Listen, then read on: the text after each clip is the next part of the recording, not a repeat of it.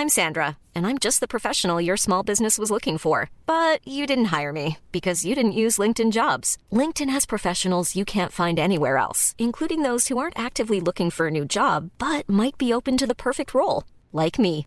In a given month, over 70% of LinkedIn users don't visit other leading job sites. So if you're not looking on LinkedIn, you'll miss out on great candidates like Sandra. Start hiring professionals like a professional. Post your free job on linkedin.com/people today. NoWatch.fm Incredible Web Shows. Cette émission vous est présentée avec la participation de Pritel. Bonjour à tous et bienvenue sur le Rendez-vous Tech, l'émission où on parle technologie, internet et gadgets. Nous sommes en octobre 2012 et c'est l'épisode numéro 98.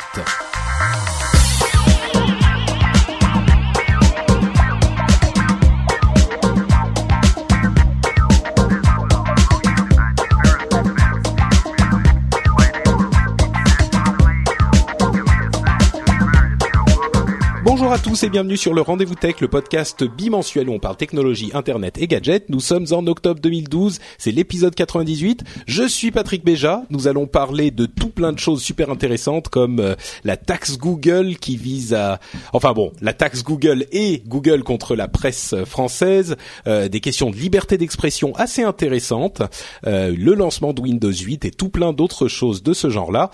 Euh, je suis avec deux invités prestigieux, sympathiques et intelligents.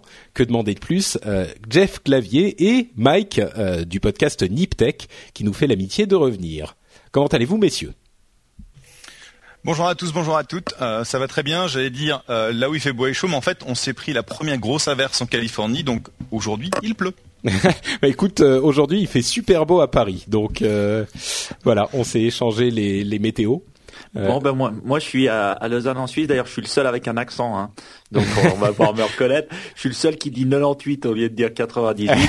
Et il faisait, il, faisait. euh, alors si vous m'entendez, euh, euh, bah, il- mais il faisait aussi très beau euh, à Lausanne en Suisse et Ouais, au bord du lac. C'est merveilleux. L'Europe a volé Ça, le ça va ou bien? Ça va ou bien?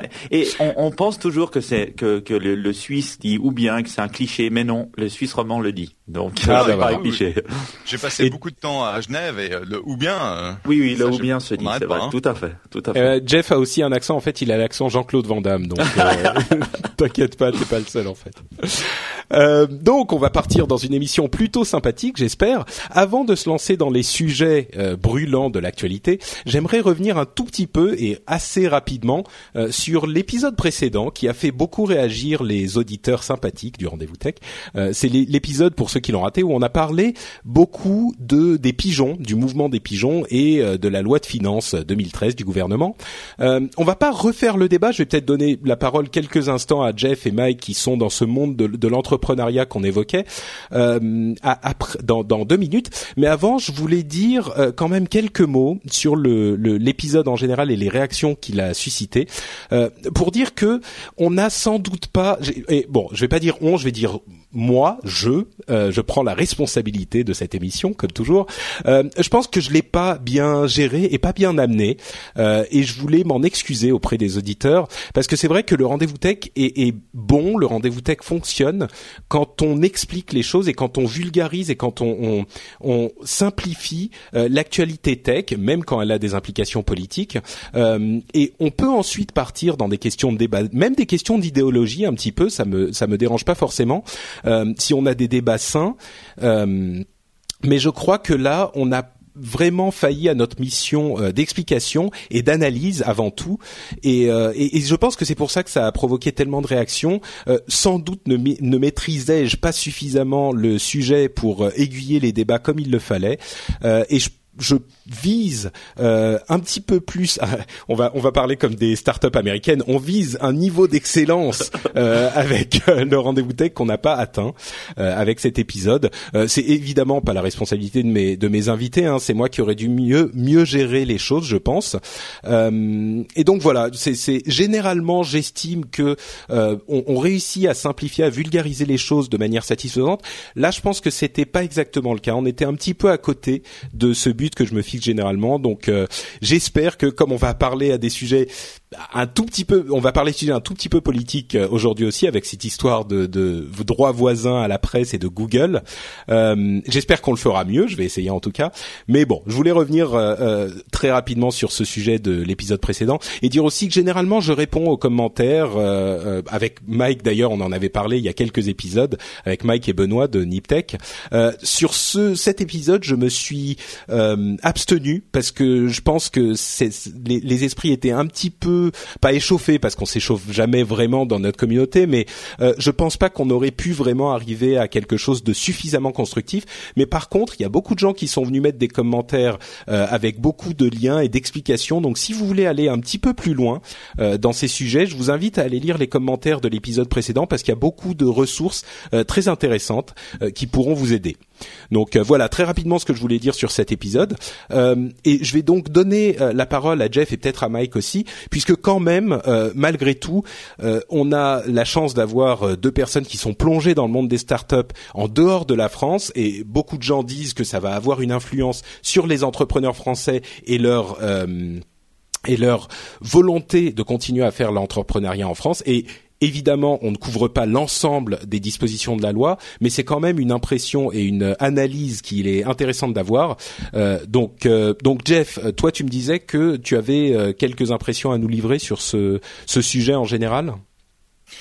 Oui, le, le principe de base en fait de la réflexion, c'était que aujourd'hui, euh, l'industrie du capital risque en France euh, est celle qui va être euh, en charge de la montée en charge en quelque sorte des, entreprises, c'est-à-dire qu'une fois qu'un entrepreneur a mis en place une idée, il a développé son produit, il va aller chercher quelques business angels pour mettre un peu d'argent, et ensuite il va essayer de lever un tour de financement de quelques millions d'euros auprès des acteurs de la place de Paris. Euh, parce que c'est comme ça que ça se fait typiquement. Et ce qu'il faut comprendre, c'est que quand on augmente de façon euh, euh, bah, énorme les plus-values, la taxe sur les plus-values que payent les VC, en gros, ça les met dans une position où leur business ne fonctionne plus. nous, aux États-Unis, on va être taxé à 15% sur la plus-value long terme au niveau fédéral, 10% en Californie, donc 25%.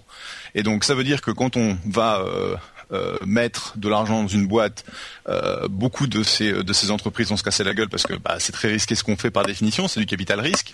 Mais quand ça marche, on va récupérer quand même beaucoup d'argent. Et donc l'équation fonctionne. Et si on commence à être taxé à 60% plus en fait des taxes supplémentaires en tant que VC, on se retrouve dans une situation où on ne peut même plus faire fonctionner notre business et ça n'a même plus de sens de le faire tourner. Et donc, ce que cette euh, euh, euh, loi de financement propose, en gros, c'est d'éradiquer une partie du, euh, du financement des, des, jeunes entreprises en France, et ça veut dire que les VC vont devoir regarder à aller faire leur business ailleurs. Alors, s'ils bougent à Londres, s'ils bougent à Bruxelles, ils peuvent toujours investir en France, mais ce qu'il faut savoir, c'est que par définition, tu investis beaucoup plus facilement là où tu te trouves. Et donc, c'est vraiment important d'avoir une industrie florissante du capital risque en France, et clairement, ça va pas dans le bon chemin. Ouais. Bah, c'est il y a beaucoup de gens qui ont commenté effectivement sur ce sujet. C'est un petit peu ce qu'on disait au final hein, dans, dans l'émission précédente. On est, euh, on, la, la, teneur de ce qu'on disait, c'était que ça va faire partir des gens qui investissent. Certains dans les commentaires, là encore, nous ont dit euh, le, le, le, pour l'investissement, les choses sont différentes et puis c'est progressif et etc etc. Euh, c'est peut-être vrai. Hein, il faut que faudrait peut-être qu'on investigue la chose un petit peu plus. Par contre, ce qui est euh, certain, c'est que l'impression, euh, peut-être que c'est simplement une question de, de, de problème de communication du gouvernement. L'impression que la France est euh, euh, entreprise a, à mon sens, peut-être que je me trompe et peut-être que tu vas pouvoir nous le dire, Mike, euh, vu de la Suisse, a clairement été renforcée. Et c'est une impression qui existe depuis un moment. Et là, cette image a été renforcée à tort ou à raison nous, on a l'impression que c'est à raison. Euh, certains, dans les commentaires, encore une fois, nous disaient que c'était à tort. Il faudrait évidemment le savoir un petit peu plus. Mais si même des, investisseurs euh, ont cette impression, tu me disais Jeff que certains de tes camarades euh, qui opèrent en France ont cette impression. J'imagine qu'ils se renseignent. Euh, le, le, le, résultat est quand même euh, inquiétant, on va dire. Mike, depuis la Suisse, c'était quoi l'impression? Oui, bah nous on en avait discuté dans une dans une émission euh, euh, Niptech et puis on en, avait un peu discuté. Et puis c'est vrai que directement c'est un sujet qui euh, où il y a qui éveille les, passions. Oui, exactement. Il y a tout de suite les clivages gauche droite et avec tous les clichés euh, gauche droite qu'on peut avoir. Moi moi ce que je pense c'est quand je vois la Silicon Valley puis je vois la facilité dont les les startups ont euh, d'obtenir de l'argent et puis de se développer, même si comme Jeff dit lui qui est ici, il est conscient que pas tout le monde marche et et je vois la complexité en Europe et en Suisse aussi d'obtenir de l'argent pour des startups qui sont même très très bonnes, hein, euh, parce que justement on n'a pas cette fluidité du capital, on n'a pas cette facilité, c'est beaucoup plus complexe. Je me dis dommage. Donc c'est aussi pas le moment de faire ce genre de choses. On devrait plus regarder un peu ce que ce mm. que font très bien les Américains à la Silicon Valley plutôt que d'essayer de, de de mettre les bâtons dans les roues. Maintenant est-ce que c'est vraiment des bâtons dans les roues ou pas? Moi, j'ai pas été dans les détails, donc je sais pas. Mais de, dehors, ça donne cette impression-là. Donc, euh, si ça donne cette impression-là, ça c'est pas forcément positif pour les, startups françaises. C'est pas faux. Bon, c'est sûr que maintenant on a le on a le son de cloche euh, des gens qui vont être taxés, donc c'est forcément euh, pas positif. Euh, il faut dire aussi qu'aux États-Unis il y a d'autres problèmes. Hein. Si on étend un petit peu le débat à des questions de société, puisque tout est lié, évidemment les les choses peuvent être mises en perspective et encore une fois, je veux pas refaire tout le débat, mais c'était intéressant d'avoir cette cette vision de la chose de personnes qui sont dans ce monde de l'investissement.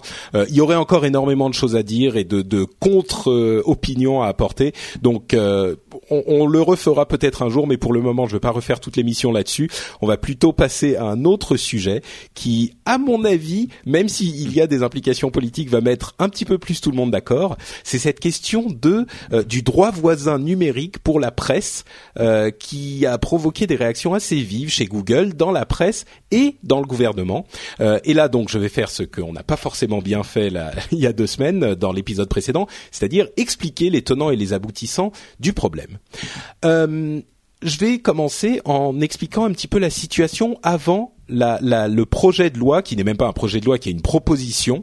Euh, c'est-à-dire que euh, Google est une force euh, avec laquelle il faut compter sur le web, euh, une force en, général parce que c'est une société importante sur le web et euh, en particulier quand on veut exister, avoir une image euh, sur Internet, il faut être référencé et bien référencé sur Google. On connaît bien sûr les techniques de SEO, Search Engine Optimization, qui sont toutes ces techniques qui permettent de remonter dans les référencements de Google.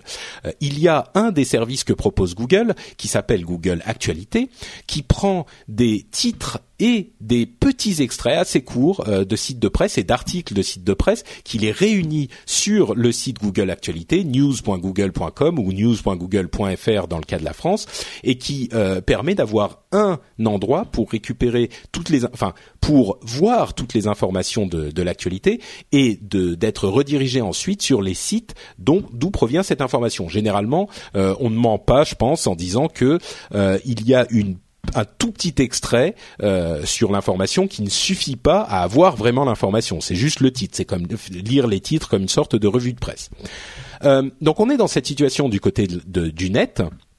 Et de l'autre côté, on a la presse euh, qui est dans une posture euh, de plus en plus délicate, comme on le sait tous bien sûr, euh, qui n'arrive pas à je ne sais pas si on peut dire qu'il n'arrive pas à s'adapter euh, au, monde où l'internet a une telle euh, prédominance, ou si il faut dire que l'importance de la presse ou de l'information en général a été un petit peu réduite ou diluée euh, grâce à internet.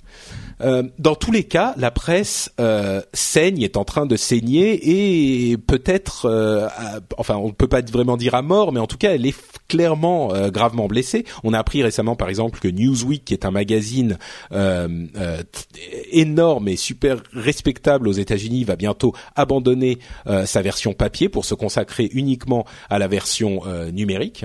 donc, la presse va pas très bien. Hein, ça, c'est une, nouvelle pour personne. Donc, ce qu'a proposer la presse en partenariat, j'ai envie de dire, avec le gouvernement, c'est d'étendre le droit voisin euh, pour euh, inclure la presse. Que c'est que les droits voisins? C'est les droits voisins au euh, copyright, au, droit d'auteur. C'est un, un, système, une mécanique qui permet à, aux interprètes, par exemple, de bénéficier également de droits d'auteur au même titre que les auteurs.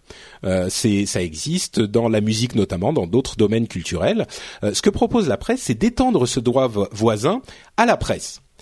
C'est-à-dire, mais, mais d'une manière un petit peu étrange et un petit peu alambiquée pour le moins, leur proposition serait de euh, euh d'utiliser euh, Google pour rémunérer la presse de la manière suivante. Euh, quand Google indexe dans son moteur de recherche et en particulier dans Google Actualité, quand Google indexe un article de, presse, il faudrait qu'il reverse une certaine somme d'argent au site dont provient l'article en question. Et déjà, euh, quand on comprend un petit peu, un minimum, le fonctionnement d'Internet, euh, on comprend que ce type de proposition est quand même, à mon sens, va encore plus loin dans la méconnaissance des mécaniques d'Internet euh, que des dispositions comme Adopi, par exemple. C'est-à-dire l'idée que un site quand bien même il soit un agrégateur euh, de, de, contenu d'information, euh, ce site doivent payer pour inclure un lien vers un autre site. Ça montre vraiment à quel point on ne comprend pas le, fonctionnement euh, du, net, puisque c'est évidemment le fait de mettre un lien d'un site à un autre, c'est le fonctionnement même du web. S'il faut commencer à payer pour mettre des liens d'un site sur un autre, le web ne peut plus fonctionner. Donc ça, c'est la proposition de loi pour sortir la presse de, enfin pas la proposition de loi encore une fois, le gouvernement n'a pas parlé d'en faire une loi, c'est juste une, une discussion pour le moment. Euh, c'est la proposition qui a été faite. À ça, Google a répondu avec une lettre assez euh, moi, j'ai même pas envie de dire une lettre euh, euh, euh, violente, mais c'est une lettre claire qui explique que ça met en danger le modèle d'Internet et que si, on, on, étend ce genre de choses, si on commence à penser de cette manière, et que, je vous fais un résumé, ils ne sont pas prêts à jouer à ce jeu-là, et donc, si jamais cette règle était établie, ils décideraient que plutôt que de payer euh, la presse pour référencer leurs articles. Encore une fois, ce sont des extraits d'articles, hein, ce ne sont pas les articles complets. Donc plutôt que de payer la presse pour faire ça, ils décideraient de désindexer les sites en question. Donc simplement de ne plus les faire apparaître dans, euh, on n'a pas les détails précis, mais dans leur moteur de recherche d'une part, et non plus dans le moteur Google Actualité.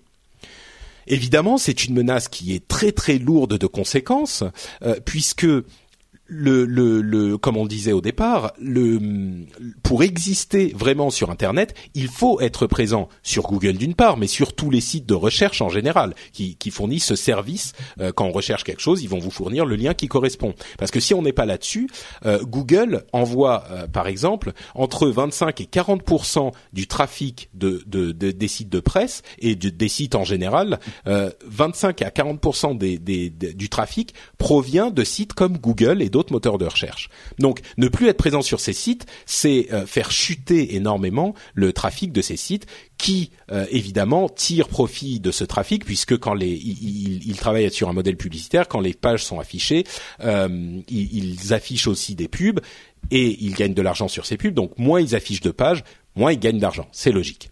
Alors jusque là, je pense que on, se comprend plus ou moins. Il y a un rapport de force. Euh, il y a certains qui proposent une chose, d'autres qui disent euh, non, moi je suis pas d'accord pour ça, on refuse. il y a une méconnaissance, à mon sens, du modèle d'internet, mais on, est plutôt dans une euh, dans un jeu de coude. Là où les choses dérapent véritablement et ceux qui suivent mon compte Twitter ont, vu à quel point ça m'avait mis hors de moi, c'est dans ce qui vient après. Euh, quand Google a envoyé cette lettre au gouvernement et euh, aux, organismes de presse, les réactions ont été complètement disproportionnées et je vais jusqu'à utiliser un terme très sérieux que je n'utilise pas souvent dans ce contexte, ont été à mon sens honteuses. Les réactions ont été honteuses. Euh, la presse a parlé, par exemple, de. Ils ont utilisé des mots très forts. Ils ont dit que c'était un déni de démocratie. Euh, que Google euh, se rendait coupable d'un déni de démocratie en menaçant de déréférencer les sites de presse. On a entendu par exemple que Google, qui se targuait d'avoir une mission d'utilité publique, Google, ils disent don't be evil, mais enfin bon, ils disent on veut organiser toute l'information du monde. Mais enfin, ils n'ont pas une mission de bénéfice de d'utilité publique non plus. Euh, la presse a utilisé ces, ces termes-là. Il y a eu un article euh, de Laurent Geoffrin dans le Nouvel Obs qui m'a mis complètement hors de moi, euh, où il dit, vous savez quoi, je vais vous le lire. je vais vous lire un, un petit extrait, le début de cet article, parce que ça m'a horrifié, véritablement horrifié. J'attends qu'il qu'il se charge, il arrive. il dit euh, Laurent Geoffrin, donc, qui est euh, directeur du Nouvel, Nouvel Observateur. Il dit Google jette le masque. La multinationale américaine, déjà le terme euh, est, bien choisi, qui se targue de remplir une tâche d'intérêt général grâce à son moteur de recherche, je ne sais pas d'où il se targue d'accomplir une tâche d'intérêt général, mais passons, vient de démontrer qu'elle se soucie comme d'une guigne du droit à l'information depuis quand est-ce que Google devrait se charger du droit à l'information en référençant bah, Bon, bref. Mécontente d'un projet qui pourrait amputer un peu ses bénéfices, amputer un peu, qui décide que c'est un peu ou beaucoup euh, C'est la presse qui va décider combien ils vont être payés, bien sûr. Euh, elle menace tout bonnement de déréférencer, c'est-à-dire de censurer, de censurer. Google menace de censurer le nouvel Ops parce qu'il ne les référencerait plus. Enfin, on, marche sur la tête. Donc, euh, elle menace tout bonnement de déréférencer, c'est-à-dire de censurer, l'ensemble de la presse française en ligne si le gouvernement persiste dans son intention de créer un droit voisin au profit des producteurs de contenu informatique. Je continue encore un tout petit peu. Sur dix ans, Google a vu son chiffre d'affaires publicitaire augmenter d'un milliard d'euros environ, tandis que les producteurs de contenu voyaient le leur diminuer d'autant et, je vais m'arrêter là parce que c'est tout le reste est sur le même ton. Mais là encore, une sorte de d'hypocrisie intellectuelle invraisemblable. Google a vu son chiffre d'affaires publicitaire augmenter d'un milliard, le nôtre a diminué d'un milliard, donc on va prendre de l'argent à Google. C'est, enfin, je, je, j'en perds mes mots. Ce, cet article m'a euh, estomaqué parce que de deux choses l'une, et les deux choses sont également criminelles. Soit Monsieur Geoffrin est totalement ignorant de la manière dont fonctionne Internet, ce qui est possible, mais qui est, euh, comme je le disais, criminel, puisqu'il est euh, une des personnes qui est en charge de faire fonctionner la presse en France. Je ne comprends pas euh, qu'une personne à ce niveau de responsabilité ne comprenne pas comment fonctionne Internet. Soit il est il comprend bien comment les choses fonctionnent et il est en train de, poursuivre un, agenda euh, euh, d'un cynisme qui me terrifie. C'est-à-dire que s'il comprend effectivement comment fonctionnent les choses, il est juste, il, fait preuve d'une hypocrisie, d'une hypocrisie qui est terrifiante. Euh, je vais simplement ajouter avant de vous vous donner la parole, les gars, euh, que le gouvernement a également euh, non deux choses. D'abord, j'ai pris cet exemple, euh, l'article du Nouvel Obs. Il y a eu beaucoup d'autres articles qui étaient heureusement beaucoup plus, euh, beaucoup plus honnêtes, beaucoup plus équilibrés, beaucoup plus euh, éthiques, je dirais, dans leur traitement de l'information, euh, puisque dans cet article du Nouvel, du Obs abandonne, à mon sens, toute forme d'éthique journalistique, notamment un article de Écran, donc le site de Libération, qui était admirable dans son dans son équilibre du de traitement. et d'autre part, le gouvernement a également euh, parler avec des mots, à mon sens, assez mal choisis, euh, en disant qu'il ne comprenait pas que Google s'adresse avec euh, s'adresse de cette manière et à un gouvernement démocratiquement élu. encore une fois, je ne comprends pas ce que vient faire le, fait que le gouvernement soit démocratiquement élu ou pas. si Google n'a pas envie de référencer certaines entités, c'est bien leur problème. On peut aller voir ailleurs si, si, on le souhaite. Euh, donc bon, c'est effectivement pas quelque chose qui m'a euh, plu, vous l'aurez compris, et on, comprend bien que dans ce cas-là, dans ce cas précis, euh, on a un problème, à mon sens, avec le gouvernement français.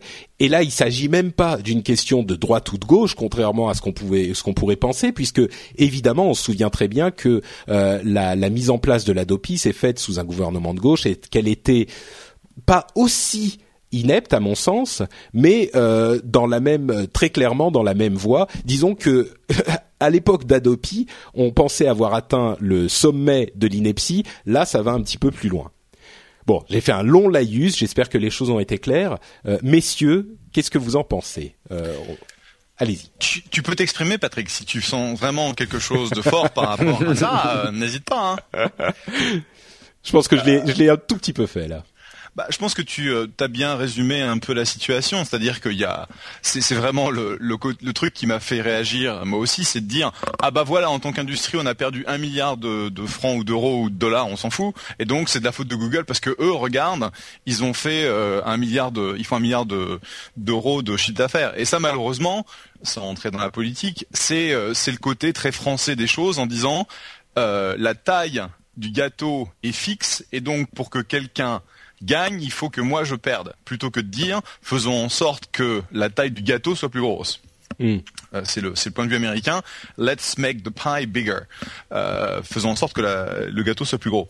Et donc, même si c'est un, un problème que, que je veux bien reconnaître, c'est-à-dire qu'il faut que la presse en ligne trouve un moyen de rémunérer son service, puisque c'est une industrie de service. Euh, clairement, à ce jour, il y en a certains qui se sont adaptés et qui font pas mal. C'est euh, les gens qui font du euh, online only, mais celui, les, les éditeurs qui ont des, de l'impression, donc du papier, clairement ont, ont, des soucis parce que, bah, en gros. même s'il y a une grosse partie de euh, de la pub qui est toujours euh, pas, enfin, qui est pas encore en ligne, c'est en train de bouger en ligne, etc., etc. Et donc c'est, euh, en gros, c'est pas Google, c'est Internet. Et donc ce que la presse en France est, en train d'essayer de faire, c'est de trouver un moyen de taxer Internet. Et on a, on a déjà été là, on sait que c'est pas une bonne idée. Et donc, le jour où Google décide de virer complètement la presse française euh, de son euh, de son index, bah, je peux te dire que le revenu de pub ils vont encore chuter parce que clairement, comme tu le disais, euh, plus il y a des pages vues, plus Google envoie du trafic, plus ils vont faire de l'argent. Et donc leur calcul est complètement faux. Bah, c'est ça qui est le pire en fait, c'est que Google effectivement leur amène du trafic et c'est comme ça qu'ils font de l'argent. Euh, entre parenthèses, tu parles de la question de la de, de, du fait de taxer Internet et de taxer Google. Euh, il y a un autre un autre débat que certains ont un petit peu mélangé, euh, qui est la question de faire de, taxer Google en général et certaines sociétés qui opèrent sur Internet, euh, puisqu'il y a effectivement un, un, un, problème dont je ne sais pas comment on peut le résoudre, mais euh, le fait que certaines sociétés qui offrent des services en France en étant basées ailleurs euh, ne sont pas taxés du tout euh, sur le territoire français. Donc ça, c'est effectivement un autre problème qu'on pourra explorer à un autre moment, mais il est clair que là, on ne parle pas de ce problème-là. On parle uniquement de la question de euh, faire payer Google pour référencer certains sites.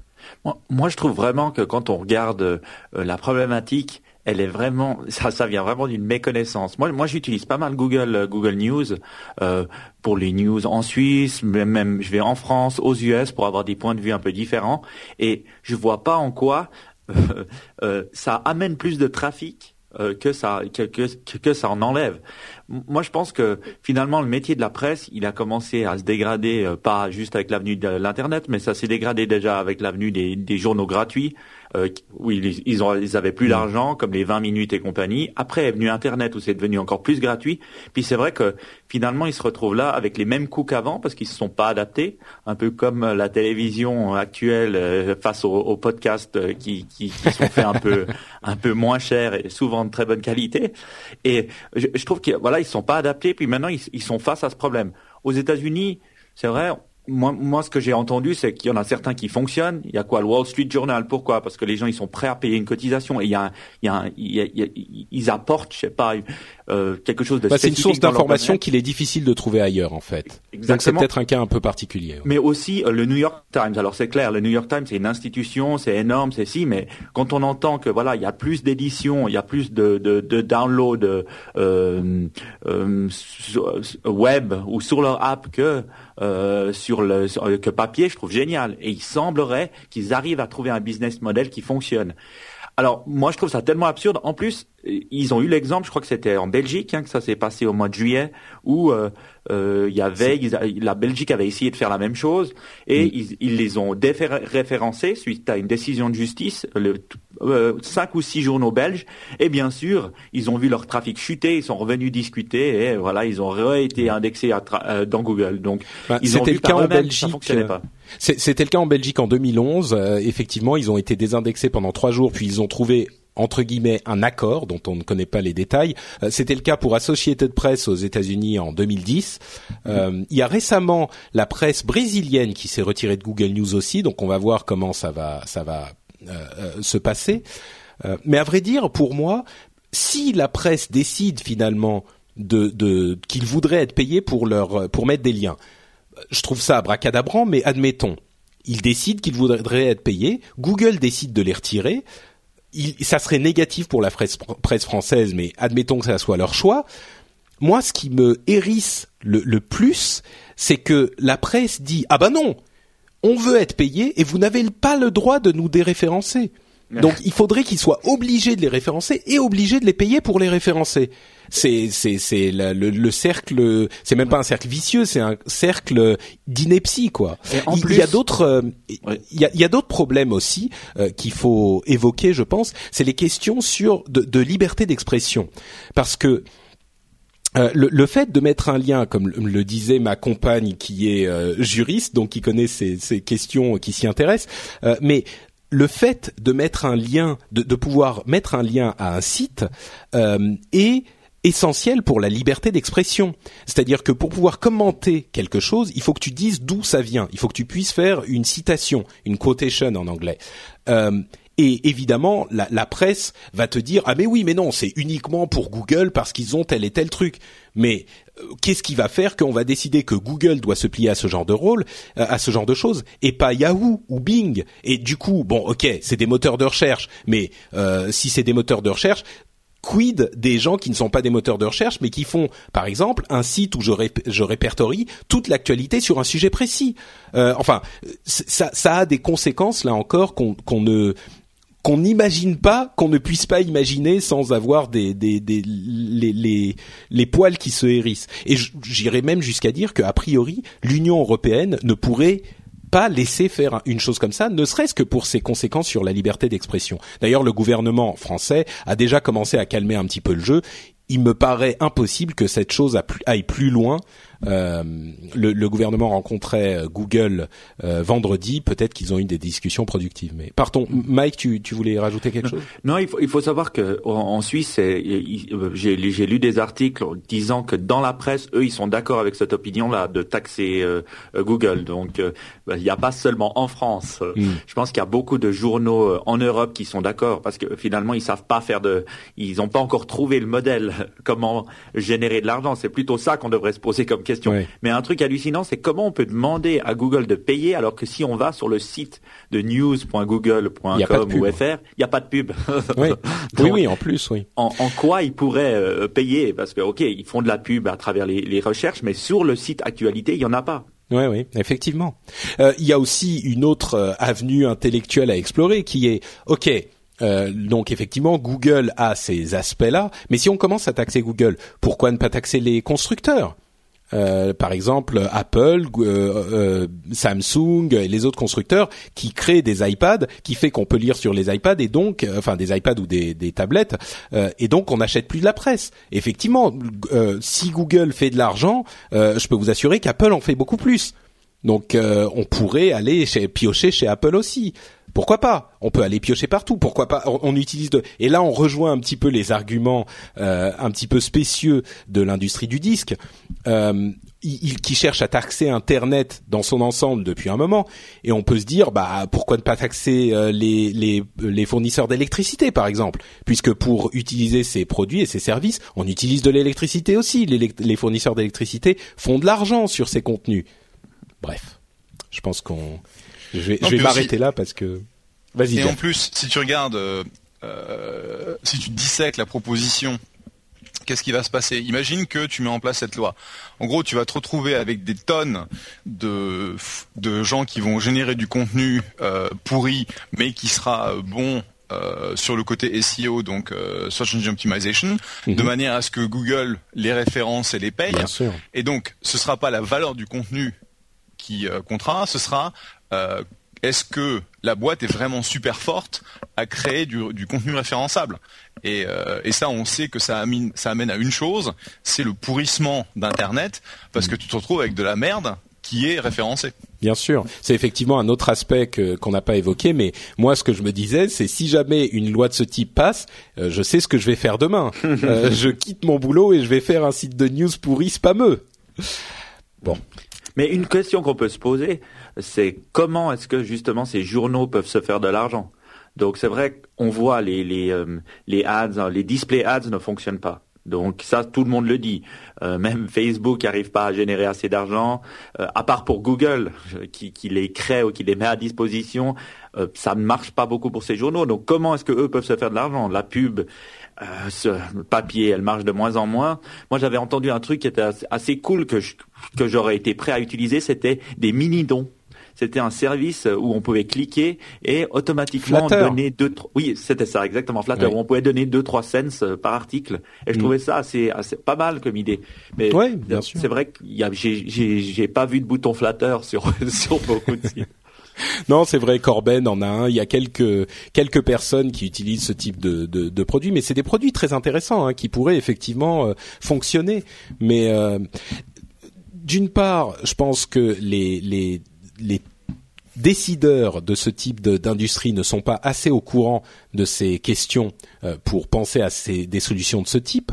Euh, et d'autre part, je pense que de toute façon, cette proposition-là ne verra pas le jour.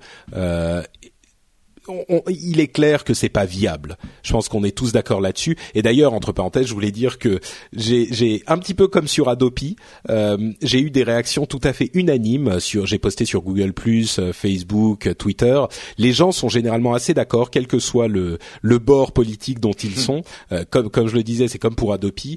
les gens sur Internet qui comprennent la manière dont ça fonctionne, il y a un, un, un, un une condamnation unanime de la loi d'une part et de la réaction scandaleuse dont je parlais notamment de Monsieur Laurent Geoffrin, euh, qui, qui, me laisse penser que il, est, il, sera difficile de voir la chose passer, euh, en tout cas dans ces termes. Et puis de toute façon, effectivement, Google a l'option atomique qui est le déréférencement, et là, ils vont comprendre très très vite. Et ils le feront oui, bien sûr, mais ils l'ont déjà fait. Euh, s'ils le s'ils le font pas, de toute façon, ça bousille complètement euh, leur business model euh, partout dans le monde, et donc ils le feront, il y a aucun problème. Et c'est vrai que dans ce contexte, la presse française, la langue française et la France a plus à perdre qu'autre chose. Parce que comme d'habitude, enfin, je veux dire, que ce soit ça, que ce soit la taxation des entrepreneurs, machin, je veux dire, c'est ils sont complètement, ils vont à en gros, tout le monde regarde vers le futur et la France, on a l'impression qu'il... Ah bah, parce qu'autrement, je veux dire, c'est très simple. Interdisons Internet et remettons le Minitel. hein Parce que le Minitel, c'était cool, on pouvait le contrôler, c'était euh, c'était euh, à la merci de France Télécom, c'était payant. Je veux dire, euh, allons-y, hein, n'hésitons pas. Ce qui, ce qui me, me, me frustre un petit peu, c'est que le gouvernement qu'on a aujourd'hui est plein de gens qui sont jeunes et dynamiques et qui devraient comprendre ce genre de choses. Et, ça me ça me frustre beaucoup parce que bon même si euh, on, le sait hein, dans cette émission je suis plutôt à tendance de droite euh, j'ai quand même ça veut pas dire que je, je, je, condamne systématiquement euh, tout ce que fait l'autre bord et j'espère que c'est toujours le cas. J'aimerais que ça soit le cas pour tout le monde et, et tout le temps. Et j'avais quand même pas mal d'espoir notamment dans le dans le domaine du net quand j'ai vu ce gouvernement être mis en place et, et, je suis vraiment frustré. Est-ce que c'est des questions de lobbying? Est-ce que c'est des bon, bref, on ne sait pas, mais c'est dommage en tout cas. Et effectivement, comme tu le dis, Mike, la chose la plus dommage, c'est que toutes ces énergies ne soient pas consacrées à, à la réflexion pour de nouveaux, euh, nouvelles, nouveaux business models et de nouvelles manières de faire vivre leurs services, qui évidemment, personne ne le conteste, ne le conteste, sont incroyablement importants. Une presse mm-hmm. saine et énergique est essentielle pour la pour la démocratie. Donc euh, bon. On parlait de, liberté d'expression euh, tout à l'heure et on continue avec un sujet éminemment euh, tech et éminemment politique. C'est la question de du hashtag un bon juif qui est qui, qui a fait pas mal de bruit il y a disons ces dix derniers jours. Le hashtag donc un bon juif en un mot est un hashtag qui est qui a eu entre parenthèses du succès sur euh, Twitter avec des commentaires euh, que je vous épargnerai mais qui étaient euh, antisémites et non seulement antisémites mais de très mauvais goût. Euh, des questions euh, sur, enfin des, des choses qui, qui, plaisantaient sur la question de, évidemment de la Shoah, des camps d'extermination, etc. Juste pour donner une illustration, l'un de ceux que j'ai vu passer, c'était un bon juif, c'est un tas de cendres. ce genre de choses. Donc, au-delà de la question du, du, bon goût de la chose et de la question du fait que alors il y a beaucoup de gens qui disaient voilà on peut plus rigoler sur certaines choses. Enfin voilà avec avec les juifs on peut jamais rigoler. Enfin je pense qu'il y a beaucoup de gens qui étaient euh, clairement pas euh, tout à fait recommandables, qui, qui tenaient ce genre de discours. D'une manière générale, j'ai plutôt beaucoup vu de condamnations euh, de, du, du, mouvement que de gens qui disaient oui c'est bon on peut rigoler parce que ça allait effectivement assez loin. Euh, et, là, je pense qu'on n'était plus du tout dans des questions d'humour ou de euh, euh, de, comique. Mais la question qui nous intéresse réellement, c'est qu'est-ce qu'on fait? C'est-à-dire que admettons même, euh, et la question est discutable, admettons même que ça soit quelque chose de si peu recommandable qu'il faudrait le faire disparaître entre guillemets. Donc c'est un hashtag qui arrive en trending topic euh, sur Twitter, en France en l'occurrence, euh, et, et ça, euh, ça, ça choque les, les, la population. Mais qu'est-ce qu'on fait à ce moment? Peut-être qu'une chose qu'il est possible de faire, c'est de se dire on va initier une action légale, ce qui est possible, et demander à Twitter de le retirer ou de le bannir, le blacklister des trending topics. Mais est-ce qu'il faut ensuite se dire on va euh, censurer le hashtag en question, même dans les tweets Est-ce que ça veut dire que quand quelqu'un le tape, euh, on va le remplacer par autre chose? Est-ce qu'on peut plus faire de recherche dessus? Euh, C'est vraiment une question qui techniquement euh, est complexe parce que nous, on est bien gentil à se dire oui, voilà, euh, vous êtes sympa la presse et vous êtes sympa l'industrie de la musique, mais Internet, ça marche pas comme ça et on peut pas euh, faire telle ou telle chose que vous voulez faire. Ça a aussi des conséquences quand il y a des, des choses qui nous préoccupent légitimement. En l'occurrence, est-ce que on, on aurait le droit de censurer un hashtag? Est-ce que ça ce n'est pas une atteinte à la liberté d'expression? Bon, en France, on a euh, des lois contre l'incitation à la haine raciale. Donc, peut-être que par ce biais, on pourrait essayer euh, de, censurer entre guillemets, s'il y a une procédure légale euh, dûment suivie, de censurer ce type de contenu mais euh, est-ce que c'est techniquement faisable?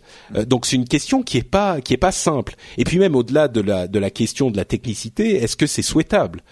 Euh, Est-ce que le, le, hashtag ne va pas se transformer en autre chose?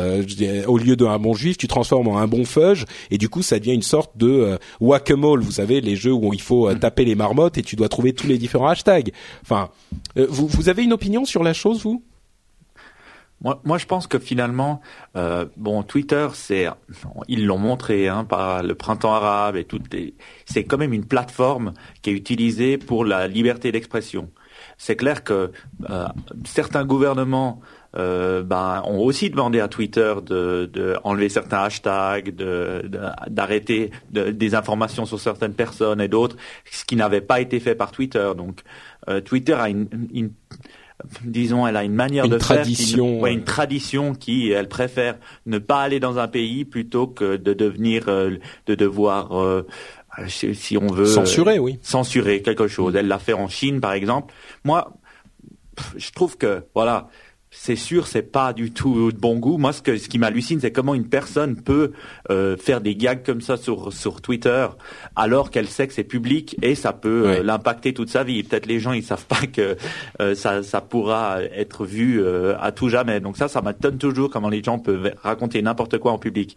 Mais après, il semblerait, là, je suis en train de lire un, un article de Huffington Post que ils ont pu bloquer certains comptes, donc ils bloquent pas, ils enlèvent pas les tweets, mais ils bloquent certains comptes qui Alors fait, certains, euh, certains, certains propos antisémites. Alors effectivement, il est possible de, évidemment, hein, pour Twitter de bloquer des comptes. Euh, ce qu'ils ont fait récemment, c'était euh, à la demande du gouvernement euh, d'un des landers allemands, ils ont censuré un, un, un compte d'un groupe néo-nazi en Allemagne et ils ont utilisé une fonctionnalité qu'ils avaient mis en place il y a quelque temps, qui est qu'il est censuré dans le pays où euh, la demande a été faite. C'est-à-dire que si on est en Allemagne et qu'on cherche le, un tweet de, de, de ce compte-là, on va voir un message qui dit ce tweet est censuré à la demande du gouvernement, blablabla. Donc ça permet à Twitter, en fait, comme tu le disais, Twitter est important pour des questions de, euh, de, de, liberté d'expression. Euh, en l'occurrence, pour le hashtag un bon juif, euh, je pense qu'on serait à peu près tous d'accord pour dire que euh, ça, ça sera pas une grande perte s'il disparaît. Mais par contre, si on fait ce genre de, enfin, avec ce genre de précédent, on peut tout à fait imaginer qu'un gouvernement un peu plus répressif, ou même qui soit limite, euh, se mette à censurer des choses qui ne sont pas forcément souhaitables de censurer. et en l'occurrence, Twitter a la capacité de le censurer dans le pays, mais le reste du monde le voit toujours. Donc c'est une semi-censure qui permet de, de vérifier ce qui est censuré, euh, ce qui est plutôt une bonne approche à mon sens. Euh, Jeff, toi, tu as une idée sur la chose ou? Bah clairement c'est euh, c'est outrageant que des connards puissent faire ce genre d'allégations en pensant que c'est une blague. Euh, je pense que d'un point de vue euh, d'un point de vue américain, c'est euh, la liberté de de parole, le free speech, c'est une c'est c'est dans les règles de la Constitution. Quand je suis devenu américain, j'ai dû apprendre en fait ce que ça ce que ça voulait dire et donc c'est le le premier article et et donc par définition tout un chacun est libre de s'exprimer et de bah, d'assumer en fait les conséquences de son expression. Et donc euh, euh, le connard qui euh, qui blague sur un bon juif, après si jamais il se retrouve en justice attaqué par des personnes ou des des fondations qui qui essaient de, de faire respecter le droit et l'image des juifs, bah ce sera ce sera sa sa responsabilité. Et, et Millions of people have lost weight with personalized plans from Noom, like Evan, who can't stand salads and still lost 50 pounds. Salads, generally, for most people, are the easy button, right? For me, that wasn't an option. I never really was a salad guy. That's just not who I am. But Noom worked for me. Get your personalized plan today at Noom.com. Real Noom user compensated to provide their story. In four weeks, the typical Noom user can expect to lose one to two pounds per week. Individual results may vary. Hiring for your small business? If you're not looking for professionals on LinkedIn, you're looking in the wrong place. That's like looking for your car keys in a fish tank. LinkedIn helps you hire professionals you can't find anywhere else, even those who aren't actively searching for a new job but might be open to the perfect role. In a given month, over 70% of LinkedIn users don't even visit other leading job sites. So start looking in the right place. With LinkedIn, you can hire professionals like a professional. Post your free job on linkedin.com slash people today. Malheureusement, euh, dans certains cadres, ils pourront dire euh, free speech, euh, je dis ce que je veux. Mais euh, c'est comme ça. Et, et, je pense que Twitter, qui fondamentalement a essayé depuis le début d'avoir une éthique euh, très free speech, en, en empêchant autant que faire se peut les gouvernements de, de, récupérer les infos sur les comptes des gens qui qui divulguent des choses, etc., etc. je pense que c'est une c'est quelque chose de très très difficile à gérer et je pense qu'ils n'ont pas fait un mauvais boulot depuis le début. Quoi. Hmm. Ce qui serait intéressant, c'est de se dire finalement pourquoi est-ce que pourquoi attaquer Twitter? Il, il, pourrait porter plainte, par exemple, ben, euh, en France, euh, devant un tribunal sur certains comptes qui ont posté des choses insultantes, euh, directement euh, devant les tribunaux français. Pourquoi passer à travers Twitter? Ça serait peut-être une meilleure solution. C'est vrai que euh, l'UEJF, euh, l'Union des étudiants juifs de France, a tout de suite euh, contacté Twitter euh, avec, en des, avec des termes assez forts pour pour essayer de bloquer ces contenus. Et là encore, bon, je sais pas en l'occurrence s'il faut bloquer sur Twitter ou s'il faut poursuivre les personnes directement, parce que bon, il y en a des centaines. C'est le problème auquel est confrontée mm-hmm. l'industrie du disque et celui du, du cinéma. Hein. Il y en a des centaines. Tu vas pas te mettre à attaquer tout le monde. Donc Bon, c'est un débat, euh, c'est un débat intéressant qui prendrait sans doute un petit peu plus de temps. Euh, je vais faire un petit peu l'impasse. Je voulais parler de euh, euh Violent Acres, le le, le combat entre Adrian Chen de Gawker et Violent Acres de Reddit. Reddit qui a aussi, on, parle souvent de ce site, hein, qui est une, une sorte de site où, où n'importe qui peut proposer des des liens et ils sont agrégés, on vote dessus. C'est une sorte de digue. Adrian Chen, donc un journaliste entre guillemets de Gawker, euh, qui a révélé l'identité d'un des administrateurs, pas des administrateurs, des de gestionnaires de d'un des subreddits, donc qui ne fait pas partie de la société, euh, qui avait des, des des contenus, qui mettait en ligne des contenus et qui gérait des sortes de forums euh, assez euh, limite des des trucs comme euh, creep c'est-à-dire les les des photos euh, bizarres, euh, hmm, limite de, de stalkers, de, de, de types qui suivent les, les nanas dans la rue ou qui prennent des photos de, de, chez elles, ce genre de choses. Euh, des, un type qui est finalement un petit peu un troll professionnel et donc il a révélé son nom et son prénom et son adresse et son identité sur le site. Donc là encore, au-delà du fait que ce qu'il fait est ou n'est pas euh, euh, euh, critiquable, est-ce qu'on a le droit de révéler son identité ou le droit certainement puisque c'est lui qui l'a fait, mais est-ce que c'est une bonne chose pour la démocratie ou enfin ça, ça posait plein de questions. Euh, il y avait aussi la question du protectionnisme entre guillemets contre les sociétés Huawei et ZTE, avec euh, plusieurs sociétés américaines et certaines certains organismes américains qui ont exprimé des inquiétudes par rapport au fait que ces fournisseurs de euh, matériel qui aiguillent Internet sont chinois et donc est-ce que ils sont ils ouvrent euh, volontairement des euh, avenues pour le gouvernement chinois de récupérer ou d'écouter euh, mhm. le trafic qui passe par leur matériel et ils savaient pas vraiment. on a découvert qu'il y avait certaines vulnérabilités dans ces routeurs et dans ces matériels, mais est-ce qu'elles sont volontaires ou pas? On ne sait pas. Donc, est-ce qu'il faut malgré tout se dire bon bah je prends pas le risque et je vais plutôt acheter d'une autre société qui est américaine ou européenne ou ce que c'est? Euh, ou est-ce qu'il faut être un petit peu plus ouvert avec Huawei notamment, qui est une société internationale qui peut pas, enfin en tout cas c'est leur discours, qui ne peut pas se permettre ce genre d'excentricité parce que ça me remet en question toute leur crédibilité, euh, mais leur euh, leur CEO, leur président est un ancien euh, du Parti communiste chinois, donc, euh, enfin bon, c'était des questions là très très intéressantes dans lesquelles on n'a pas forcément le temps de se plonger. Euh, je vais vous juste si vous avez si vous avez un commentaire sur la chose, et puis et puis on va avancer.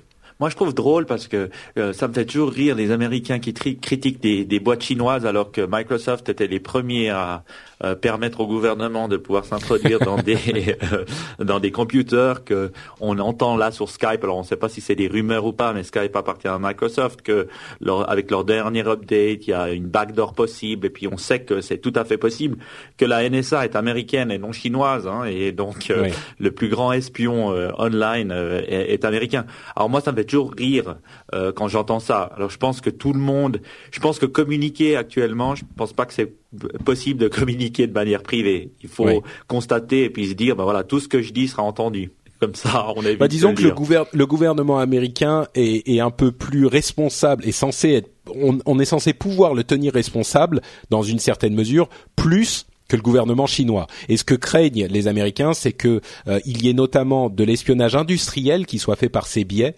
euh, mm. par les gouvernements, par le gouvernement chinois, et donc les, les entreprises chinoises euh, qui ensuite euh, fassent des copies et ce genre de mm-hmm. choses. Mais bon, c'est sûr que c'est un petit peu, c'est un petit peu, bah on peut comprendre que ça soit un peu fort de café pour les Américains de dire. Moi, je peux, te, je peux te dire comment elles font les entreprises chinoises pour copier les boîtes. en fait, pour avoir, parce qu'on est en train de d'essayer de mettre un produit en Chine et pour avoir pour mettre un produit en Chine, il faut passer, avoir une acceptation qui s'appelle CCC. Et cette acceptation pour pouvoir justement importer un produit en Chine est tellement énorme, elle demande, euh, ils, vont tellement dans les détails que les Européens et Américains demandent jamais, donc ils demandent carrément les plans de l'usine où tu fabriques le produit, ils demandent les, les, les, euh, toutes les choses que jamais tu peux imaginer, donc voilà euh, la manière de copier les produits, et je pense qu'ils n'ont pas besoin d'espionner les... D'accord. Jeff, tu as une chose à dire là-dessus? Bah, je, je rejoins un peu. Ouais, je rejoins un peu Max. C'est un peu. Euh, euh, on, on, fait on fait ça, mais nous on est ok. Mais si eux le font, ça va pas être bien. Euh, donc. Euh, ouais. Disons qu'il y a, il y a aussi. Euh, Vas-y. Il y a aussi une autre chose importante à rappeler, c'est que Cisco, euh, qui est l'un des plus grands fournisseurs de, de matériel pour euh, le routage d'Internet, est une société américaine. Donc ça les arrange pas mal aussi si tout à coup on se dit euh, bon on va préférer pas acheter des, des produits chinois. Hein. Ouais, bien sûr. Et puis bon, euh, faut quand même se rappeler que la dette américaine est euh, en grande partie détenue par les Chinois aussi. Donc euh, bon, je veux dire, euh, non mais c'est vrai. euh, C'est le jour où ils... bon alors voilà, euh, on voudrait récupérer notre fric. On peut avoir les clés. Bon, je veux dire, euh, Jeff, c'est bon, tu as- In fine, tu as, ouais, je- en fait, va falloir que je m'excuse puisque on est arrivé à, à l'heure et j'ai mon prochain rendez-vous qui vient d'arriver. Mais pour finir, euh, le problème, c'est que tu te demandes toujours quel est euh, le, le, le centre d'intérêt ou le lobby qui a essayé de lancer ce débat parce que par définition, oui, c'est vrai, pourquoi pas, ça existe.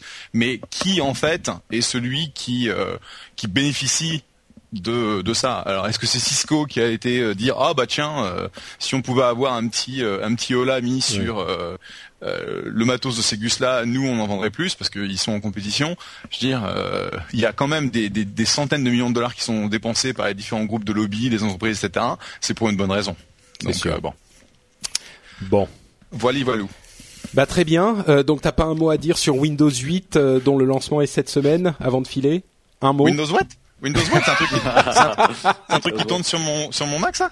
Euh, Non, en fait, j'ai j'ai euh, mon PC est en rad et donc je viens Ah. juste de le récupérer. Euh, et donc, bah, on va voir si il est compatible avec Windows 8 et si je peux le faire tourner. J'avoue que bah, entre mon MacBook Air et mon MacBook Pro, je passe 90% de mon temps ou 90% 90% de mon temps sur sur des Macs. Donc, bah, on va voir, on va voir. D'accord. Hein. Eh ben, on, on- on verra tous euh, puisque la sortie est imminente. Jeff, merci d'avoir été là. Euh, Merci à bon tous. courage Ciao, pour ta journée de boulot. Et puis on se revoit très bientôt. Ça Jeff, marche. À Jeff Salut, sur Jeff. Twitter. Merci Jeff. Salut, salut. Ciao. Donc Windows 8. Euh, alors, je vais, je vais, on va pas forcément parler de euh, Windows 8 est-il bien ou pas.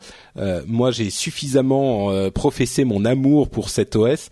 Si vous avez écouté This Week in Tech, qui est une émission du réseau Tweet anglophone, hein, comme l'indique mon accent délicieux, vous m'aurez peut-être entendu la semaine dernière pousser une sorte de coup de gueule contre l'industrie de, enfin l'industrie non, la, la presse tech en général, qui est incroyablement, euh, comment dire. Euh, Parti pris. bah oui, un petit peu. Non, mais presque. euh, J'ai pas envie de dire hypocrite parce que je pense pas que ça soit à ce point-là, mais euh, qui, qui est détaché de la la la ce qui est à mon sens la réalité de la situation. Euh, parce qu'ils disent tous ah oui mais Windows 8 bon c'est difficile à utiliser euh, ça change trop par rapport à Windows 7 et euh, euh, les les gens euh, normaux entre guillemets est-ce qu'ils vont comprendre euh, non mais Windows 7 ça marche très bien pourquoi changer machin? Et en plus vous savez un Windows sur deux il est pourri il y avait euh, ME Windows ME Windows Vista ils ont pas marché. Donc là Windows 7 il était bien Windows 8 il sera pas bien euh, enfin là, ça me bon, c'est pas autant que cette histoire de presse contre Google, mais ça m'horripile à un point parce que que Windows 8 soit bien ou pas, à la limite, on peut avoir une opinion là-dessus, mais le fait de ne pas prendre en compte à quel point euh, Microsoft est courageux de prendre une décision aussi euh, radicale et à quel point ils ont besoin de prendre une décision aussi radicale, euh, c'est, à mon sens assez surprenant quoi, parce que on se rend tous compte que l'informatique ne fonctionne pas. Euh, je, m'explique. L'informatique, il y a 30 ans, on, se disait bon, le monde entier va utiliser des ordinateurs dans quelques années. Et évidemment, c'est le cas, mais les gens ne comprennent pas ce qu'ils font. Les gens ne savent pas installer un programme, euh, en dehors des gens qui écoutent cette émission, hein, bien sûr, et des geeks en général. Mais les gens savent pas installer un programme, ils savent pas maintenir leur ordinateur à jour. Ils savent, enfin bref, vous savez comment euh, comment fonctionne votre tante et votre mère et votre grand-mère et votre grand-père et votre oncle et votre euh, votre euh, père et votre grand-père. Euh, je vais pas être sexiste, mais euh, quand, quand ils, à chaque fois que vous allez leur rendre visite, ils vous demandent d'installer 60 000 trucs. On a tous connu ça. Euh, donc l'informatique ne fonctionne pas, les gens ne savent pas comment ça fonctionne. Donc avec l'arrivée des smartphones et de l'iPad et des tablettes et des d'Android, euh, on est en train de se rendre compte que il faut les gens vont jamais apprendre. Euh, ils savaient pas utiliser un magnétoscope encore il y a euh, il y a pas si longtemps. Ils, ils savent toujours pas d'ailleurs utiliser un magnétoscope. Ils vont certainement pas apprendre à utiliser macOS ou Windows. Même si macOS est un petit peu plus simple, même si Windows est facile à utiliser une fois que tout est installé. Donc les tablettes et iOS et Android euh, montrent qu'il faut quelque chose de plus simple. Et Microsoft voit ça, ils se disent le l'informatique de demain, ça va être la simplicité pour 80% des, des gens. Euh, il faut qu'on soit là-dessus. L'informatique de demain, ça va être les tablettes, les devices, et il faut qu'on soit là-dessus. Et ils réussissent à faire quelque chose que j'aurais cru impossible, qui est de faire tout fonctionner d'un coup dans Windows. À mon sens, je trouve que ça marche. Si on si on trouve que ça marche pas, c'est un autre débat. Mais moi, je trouve que ça marche. Et personne ne reconnaît à Microsoft ce courage, et je trouve ça dommage. Bon, voilà. Moi, ça me fait toujours rire ce, ce, débat un peu Windows-Mac parce que finalement, beaucoup de journalistes ont des Mac, mais ça veut dire qu'ils travaillent pas en entreprise. C'est que euh, j'étais en train de regarder les market share euh, de Windows euh, de, au niveau des operating systems et je voyais qu'ils avaient 68% de, de, market share. Apple, on a moins de, moins de 17. Mais tu sais, pour moi, c'est même pas une question entre Windows et Mac, c'est une question entre l'ancienne informatique qui est un OS euh, complexes comme les Windows aujourd'hui ou euh, macOS même, qui à mon sens est relativement complexe. Euh, et la nouvelle informatique qui sera pas pour les euh, les, les, les, vrais geeks hein, qui continueront à avoir Windows ou Mac, mais la nouvelle informatique qui est un iPad super simple ou un Windows Windows 8 version nouvelle UI, UI ou Android qui sont beaucoup plus simples à utiliser. Bon, mais moi, ce que j'ai entendu dire, je l'ai pas testé moi-même, donc je peux pas dire. J'ai entendu dire qu'il semble un peu plus complexe que Windows 7 et qu'il est fait plus pour des tablettes que pour euh, euh, un ordinateur, enfin un portable ou une station standard. Bah moi, je trouve pas. Moi, je trouve qu'il réussit à allier les deux, et je pense ah bah que chacun doit se faire sa propre euh, sa propre opinion hein, en, en l'essayant. Moi, je trouve que passer une, un petit moment d'adaptation qui est forcément nécessaire parce que quand on change les choses, euh, même si au final c'est mieux, pendant un moment il faut apprendre un petit peu à la, la nouvelle manière de l'utiliser. Passer ce moment d'adaptation, pour moi, ça fonctionne très très bien mmh. et ça fonctionne même. Euh, pour moi, je pense que je préfère il faudra que je le teste un petit peu plus mais je préfère Windows 8 à Windows 7 parce que on a ce côté super simple quand on le veut mmh. et on a ce côté complexe quand on le veut. Donc euh, bon, bref. Mais ça, chacun le testera euh, dans les jours à venir. Pardon. je comprends. On dit toujours oui. Est-ce que les, les, sociétés vont bouger à Windows 8 Mais c'est vrai. Mais, mais les sociétés n'ont même pas besoin de bouger à Windows 8. C'est pas pour eux. Exact, c'est ça qu'il faut se dire parce que mm. finalement, elles elles peuvent pas changer à chaque version. C'est comme dans un ERP, on va pas changer de chaque version. Ça prend un tel travail, c'est tellement énorme que c'est normal qu'elles changent pas tout le temps, je pense. Mais en même temps, moi je me disais, je pensais à, l'origine, je me disais bon, ils auront pas besoin de bouger et peut-être qu'il ne faudra pas qu'elles bougent. Mais quand je l'ai utilisé, je me suis rendu compte que mm-hmm. il est tout à fait possible d'utiliser Windows 8 quasiment comme Windows 7. La seule différence, c'est qu'au lieu d'avoir le menu démarrer, qui n'est franchement pas la chose là enfin c'est pas euh, la, chose la plus invraisemblable qu'on ait connue dans le monde. Hein. Le menu démarrer, c'est un menu. Donc au lieu d'avoir ce menu démarrer, on a l'écran démarrer. C'est la seule différence. Si on veut utiliser Windows 8 comme Windows 7, c'est tout à fait possible, sauf qu'on a un écran au lieu d'un menu pour le, truc démarrer. Donc euh, bon, bref. On reparlera beaucoup du Windows 8 parce qu'il est là pour rester, je pense, et on, verra si d'autres sont d'accord avec moi en l'utilisant. Euh, mais en attendant, on a eu des infos importantes sur la surface et sur d'autres choses qu'on va vous relayer. Euh, le prix de, des surfaces pour la Surface, euh, donc la tablette de Microsoft, 32 Go, elle coûte 499 dollars. 32 Go plus la touch cover, donc la, la couverture qui sert de clavier touch en même temps, 599 dollars. Pour 64 Go plus la touch cover, 699 dollars. Donc on est effectivement dans des tarifs euh, qui correspondent à peu près aux tablettes qu'on connaît aujourd'hui. Cette surface, c'est la surface avec Windows RT, donc qui offre uniquement la, nouvelle interface et donc pas le desktop classique, uniquement l'interface X euh, Metro euh, une chose qu'il faut savoir, c'est que beaucoup de gens ont dit ah oui mais il n'y a pas de 16 gigas. Moi j'aurais voulu qu'il y ait une version 16 gigas encore un peu moins chère parce que là on est juste au prix correct. À mon avis, s'ils avaient fait un produit à 399 dollars, ça aurait été hyper intéressant. Là c'est juste un tout petit peu trop cher à mon goût, surtout qu'on commence à avoir des bonnes tablettes Android à des prix euh, qui sont en dessous des 200 dollars. On, imagine que ça se convertira exactement en euros. Hein. Euh, et puis il y a, y a Apple qui va annoncer leur euh, iPad mini sans doute demain au moment où on enregistre, qui sera sans doute un petit peu moins cher aussi. Euh, Mais euh, avec 32 gigas, on a eu des informations notamment sur la taille que prend l'installation de Windows. Alors, il parlait du fait qu'avec l'installation de Windows de Office, qui est la seule application euh, ancien Windows qui fonctionne sur les tablettes Windows RT, donc avec Windows, Office et quelques applications, il disait, il vous restera encore à peu près une vingtaine de gigas.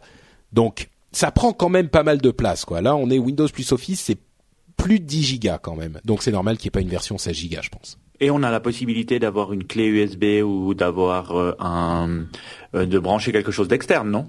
Tout à, fait, oui. Alors ça change un peu la donne euh, par rapport complètement, à, complètement. à Apple.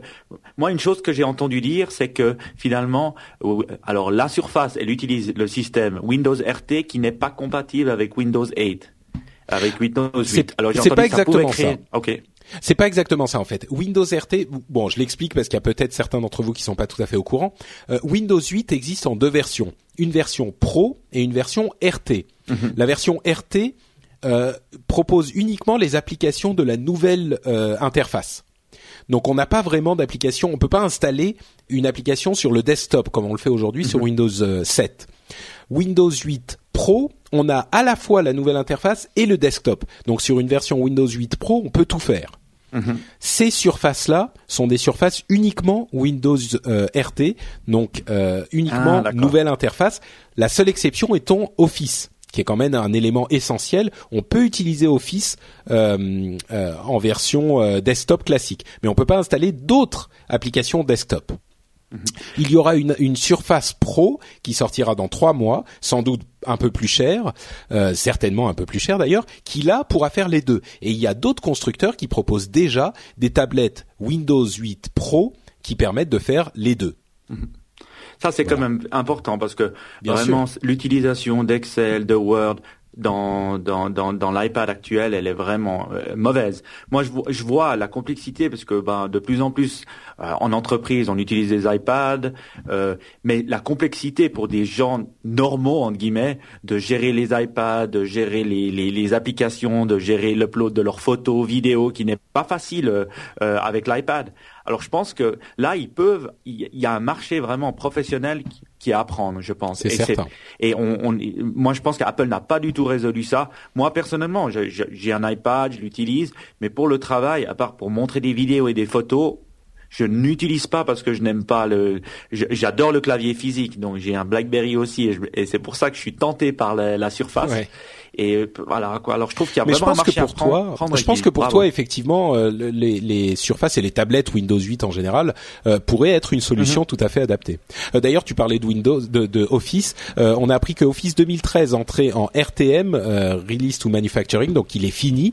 Donc il est disponible pour les entreprises en novembre et pour le grand public en février, donc la nouvelle version d'Office. Et entre parenthèses, il sera aussi disponible sur iPad et Android bientôt, a priori en mars de l'année prochaine, mais la date a été euh, un petit peu discutée. Mais en tout cas, on sait qu'il va arriver, c'est quasiment certain sur iPad et Android. Donc Microsoft a bien euh, vu qu'il faut être présent partout pour euh, être sûr de, d'avoir le marché, même s'ils ont euh, leur matériel et leur logiciel, euh, ils ne vont pas être absents des autres plateformes. Mhm. et je pense que là encore, c'est une preuve de. Là, c'est même pas vraiment une question de courage, c'est une question de clairvoyance. Il faut le faire. ils vont pas se réserver à eux seuls leur leur logiciel parce qu'il faut qu'il soit disponible partout. Et moi, je trouve une chose, c'est que quand on dit 2000, Office 2013, moi, je trouve toujours le logiciel très bon. La seule truc qu'il faudrait améliorer, et j'espère qu'ils le feront, c'est inclure une méthode simple pour partager des fichiers et inclure aussi ah ben c'est SkyDrive. Mais c'est SkyDrive, oui, oui, ça, il est inclus avec Windows 8 euh, et il est inclus avec Windows 2000, euh, avec Office 2013. Donc SkyDrive est, oui. Mais ça, ça dépendra aussi de la manière dont les entreprises peuvent l'intégrer. Parce que souvent, ok, il y a les fonctionnalités, mais est-ce que euh, euh, les entreprises en général vont inclure SkyDrive dans leur euh, bah, C'est là que Microsoft a une, une, une force, c'est qu'ils connaissent bien les problématiques des entreprises et il me, je sais pas si c'est le cas, mais ça me surprendrait pas du tout qu'ils proposent une sorte de SkyDrive privé euh, mhm. avec leur suite euh, de d'entreprises euh, qui, qui existent déjà. Hein. Il y a des choses formidables qui se font avec Windows en entreprise, les choses comme Active, Active Directory, etc., qui proposent un SkyDrive privé à l'entreprise pour qu'il soit sécurisé. Ça, c'est tout à fait possible. Euh, on a aussi aussi des informations sur le service de musique qui s'appelle Xbox Music. Moi, j'avoue que j'aurais pas choisi le nom Xbox parce que c'est Xbox Music sur Windows. Pourquoi l'appeler Xbox? Je sais que Xbox marche bien, mais bon. Euh, bref, c'est une sorte de Spotify euh, qui est proposé gratuitement pendant six mois euh, à tous les utilisateurs de Windows 8. C'est plutôt pas mal, je trouve. Euh, C'est-à-dire que votre appareil, il arrive déjà, il est disponible avec une sorte de radio gratuite à la Spotify. Bon, évidemment, après, ils espèrent que vous paierez, mais c'est quand même pas mal. Euh, Microsoft y penserait plus d'un milliard pour le marketing de Windows 8. À mon sens, ils font pas le marketing exactement comme il faut. Vu le changement d'utilisation, il faudrait que ça soit incroyablement didactique. Et on a plutôt des gens qui dansent avec des euh, tablettes et des, des touch covers qui se cliquent et qui se décliquent. Pour moi, c'est pas tout à fait ce qu'il faudrait. Mais bon, au moins ils ont pris la décision d'inclure une vidéo de présentation de l'interface Windows quand vous lancez euh, pour la première fois. Donc c'est déjà ça. À mon avis, il va falloir un temps d'adaptation de toute façon, mais il, il faudrait qu'ils fassent des. Là, il faudrait qu'ils copient encore plus Apple et qu'ils fassent des vidéos hyper simples, explicatives de comment ça fonctionne pour que les gens comprennent. Mais bon. Et ils sont en train aussi de lancer leur euh, Windows Shop ou Microsoft Shop, non aux oui, tout à fait, oui. Microsoft Shop aux États-Unis, ils en ont une trentaine, un petit peu copiés sur le Oui. les, les les Apple Stores. C'est les Microsoft Stores d'ailleurs. Moi, ce que je trouve dommage avec euh, euh, Microsoft, c'est vraiment au niveau marketing ou branding. C'est vrai que là, on a Windows, des fois on a Microsoft, des fois on a Xbox. Mm. C'est un peu, ça tourne tout autour. Et des fois, on a du mal à, à, à, à se, à, à comprendre pourquoi là, pourquoi ils n'ont pas appelé ça Windows Music ou Microsoft Oui, c'est ça. Music. Ou... Exactement, oui. Enfin bon. Euh, dernière chose, euh, il semblerait que les garanties des tablettes Surface en Europe soient d'un an seul- seulement, et la loi européenne exige qu'il y ait deux ans de garantie. Et ça, c'est un point qu'on n'est pas euh, certain d'avoir tout à fait résolu. J'imagine que ça sera le cas bientôt. Euh, mais en tout dire, cas, sur l'iPad, on a deux ans. ah bah oui, oui, bien sûr. Ça, je savais pas. Oui, c'est c'est la garantie est de deux ans sur tout ce type ces types d'objets. Et la Enfin, raison je dis pour oui, ça, bien parce sûr. que normalement c'est une année, non, pour un téléphone? Non, non, c'est la loi européenne euh, qui exige deux ans. Enfin, moi je dis ça, c'est ce que c'est ce que j'ai lu euh, sur l'internet. Hein, donc euh, il faudrait que je demande à un juriste. J'en ai un à la maison, je lui demanderai. tout à l'heure. Euh, le- mais bon, dans tous les cas, Microsoft en a vendu énormément. Euh, ils sont déjà en rupture, euh, c'est c'est sur certains modèles. Donc euh, bon, on sait pas combien ils en avaient en stock, mais euh, a priori ça marche pas mal pour le moment. C'est vrai que la Surface, on l'avait dit à l'époque, euh, c'est un, un- un appareil très très enthousiasmant. Euh, personnellement, j'en ai pas encore euh, commandé un. Je vais rester sur mon iPad pour le moment, comme je le disais souvent. il faut, à mon sens, que Windows 8 s'installe dans l'année 2013 pour que les choses soient vraiment décollent vraiment. À partir de là, j'y réfléchirai sérieusement. Bon. C'est tout pour Windows 8, c'est tout pour notre partie des trois longues infos à retenir. On a parlé donc de la taxe Google, de la liberté d'expression et de Windows 8. Je vais faire un tout petit break pour parler du sponsor et après on va conclure avec nos news et nos rumeurs. Euh, notre sponsor, comme vous le savez évidemment, c'est Pritel. Euh, Pritel, c'est un, un MVNO. Un MVNO, c'est euh, un fournisseur de services mobiles euh, et eux, en l'occurrence, ils utilisent le, service, enfin le réseau de SFR, donc c'est un réseau solide, euh, et ils proposent des forfaits qui sont assez intéressants puisque ils ont, bon, on vous en a déjà parlé hein, dans l'émission, donc vous connaissez un petit peu, mais je refais le laïus rapidement pour ceux qui n'avaient pas écouté. C'est le forfait modulo. Le forfait modulo, c'est un forfait qui se module en, en fonction de votre utilisation. On ne parle pas là d'un forfait qui qui saute d'un type de forfait à l'autre d'un mois sur l'autre. C'est vraiment un forfait où vous payez ce que vous utilisez. Si un mois vous êtes en vacances, vous utilisez presque rien, et ben vous allez payer quelques euros. Et si un mois vous êtes un petit peu plus, vous avez plus de boulot et vous allez utiliser plus, et ben vous paierez ce que vous avez consommé. Donc ça s'adapte vraiment à votre utilisation. Euh, il y a aujourd'hui le forfait modulo qui existe, mais comme vous le savez, euh, Pritel réfléchit à un forfait modulo pour la data. Ils ont fait un- un- une étude euh, auprès des auditeurs de No Watch et des spectateurs de No Watch pour savoir un petit peu comment vous utilisiez vos appareils mobiles euh, et comment vous consommiez votre data en mobilité. Et ils sont en train de réfléchir à un nouveau forfait qui sera euh, différent des forfaits modulo actuels, mais euh, directement euh, destiné aux gros utilisateurs de données. Donc, euh, en attendant l'arrivée du forfait modulo data, s'ils l'appellent comme ça, vous pouvez en tout cas aller faire un tour chez Pritel parce que vous allez voir que leurs forfaits vous intéresseront peut-être. Ils sont vraiment quelque chose qui n'existe pas ailleurs. et en plus de ça, ils ont un programme de recyclage qui vous permet d'une part d'acheter des smartphones reconditionnés à des prix plutôt bas. par exemple, un iPhone 4 est à 299 euros, un S2, un Galaxy S2 est à 275 euros. Donc c'est des très bons euh, tarifs euh, et surtout qui sont garantis 6 mois euh, au lieu des 3 mois en général pour les appareils reconditionnés. mais en plus, vous pouvez également recycler votre appareil, c'est-à-dire que si vous êtes déjà chez Pritel, vous pouvez leur envoyer un appareil, le revendre et ils vous vont, vont transformer la valeur en, en avoir sur vos futures factures Pritel. Donc ça peut vous permettre d'économiser des sous ça peut être vraiment une formule qui euh, peut être intéressante. Donc allez y jeter un coup d'œil. Sur le site nowatch.net, vous avez une bannière sur la barre de droite. Euh, vous cliquez là-dessus et vous aurez plus d'informations et en plus vous leur montrerez que vous êtes passé par chez nous. C'est forcément nous filer un coup de main. Euh, entre parenthèses, il y avait avec le questionnaire dont on vous parlait pour cette histoire de nouveaux forfaits modulo, un, un Galaxy S3 a gagné et on a le nom du, de l'heureux gagnant de ce Galaxy S3, c'est François euh, d'Annecy. Euh, je, je, j'imagine qu'il habite à Annecy, hein, c'est pas François d'Annecy son nom de famille. proche, de, proche de chez nous. C'est ça. Qui gagne un, Galaxy S3, donc bravo à lui et merci à tous les participants au questionnaire euh, Pritel et donc bravo François pour ton magnifique Galaxy S3 et merci à Pritel pour le sponsoring de cette émission. On continue donc euh, dans l'émission avec la partie des euh, news et rumeurs sur lesquelles on passe un petit peu plus rapidement. Je vais me lancer avec une chose que vous savez, hein, c'est l'annonce de euh, demain au moment où on enregistre, c'est-à-dire qu'il y aura sans doute un iPad mini qui sera annoncé. c'est le 23. On fait un live sur No Watch évidemment que vous pourrez revoir si jamais vous le ratez le 23 à 19h. Samsung et euh, pardon, avant de passer à ça, donc on aura sans doute un iPad mini. On, certains parlaient d'un prix de 250 dollars, d'autres de 329 dollars. Moi, je pense qu'il faudrait aller plutôt vers le plus bas, mais bon, c'est quand même Apple, on verra. Euh, il y aurait sans doute des des Retina, un, MacBook Retina 13 pouces, euh, la nouvelle version d'iTunes qui m'enthousiasmait beaucoup quand elle a été annoncée il y a quelque temps. Peut-être un, un, iPad mini donc qui serait dédié, pas dédié, mais euh, plutôt orienté lecture avec une nouvelle version d'iBook, etc., etc. Euh, toi, rapidement, Mike, un, iPad mini, ça te dirait, ça t'intéresserait? C'est, moi, je pense que, que oui.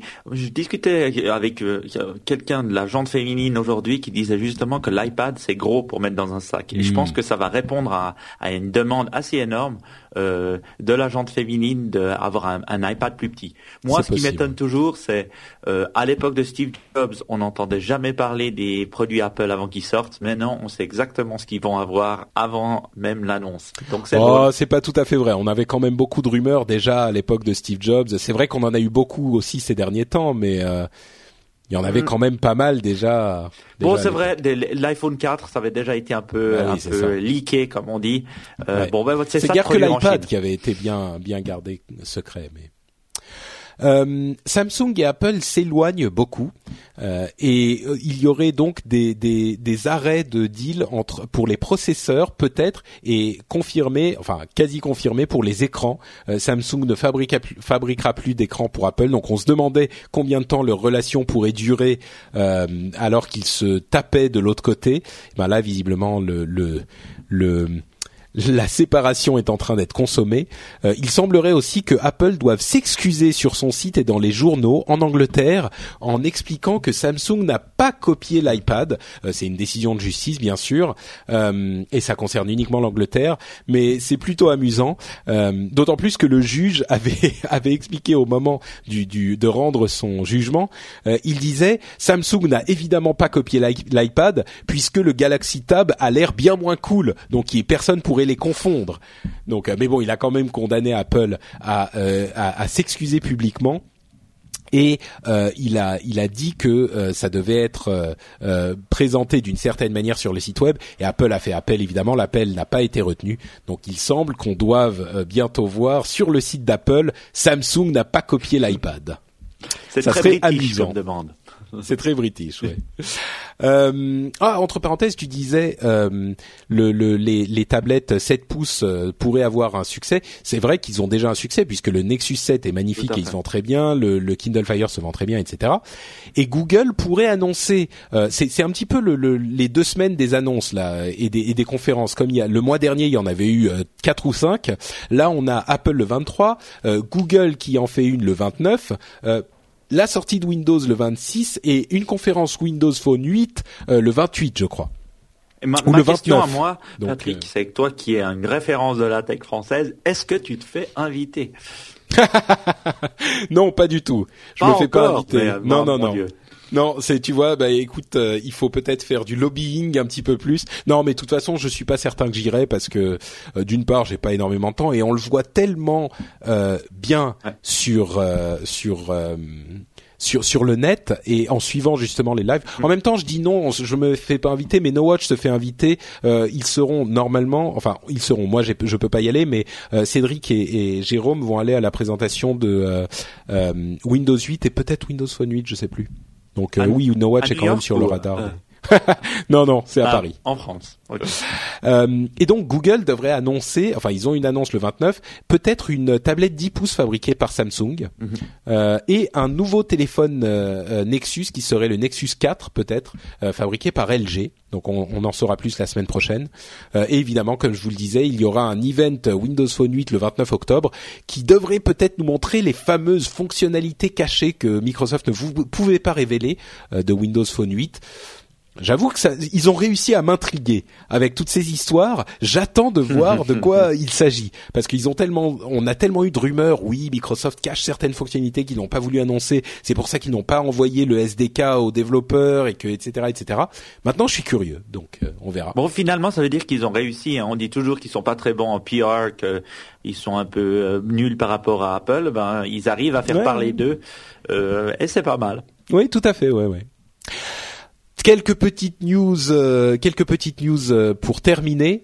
Euh, D'une part, Netflix arriverait peut-être en France bientôt. On a toujours ce problème de SVOD, euh, qui est qui, qui est la VOD euh, subscription VOD, la, la VOD avec abonnement, qui a normalement un délai bien plus long. Je crois que c'est six mois en France qu'il faudrait résoudre que la, que la VOD normale. La VOD c'est trois mois et la SVOD c'est six mois. Et on ne sait pas pourquoi. enfin, si on sait pourquoi, c'est pour certains modèles économiques, mais